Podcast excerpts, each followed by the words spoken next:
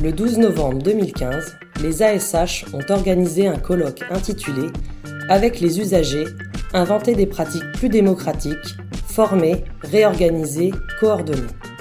Depuis la Cité internationale de Paris, le trottoir d'à côté reçoit les intervenants des différentes tables rondes.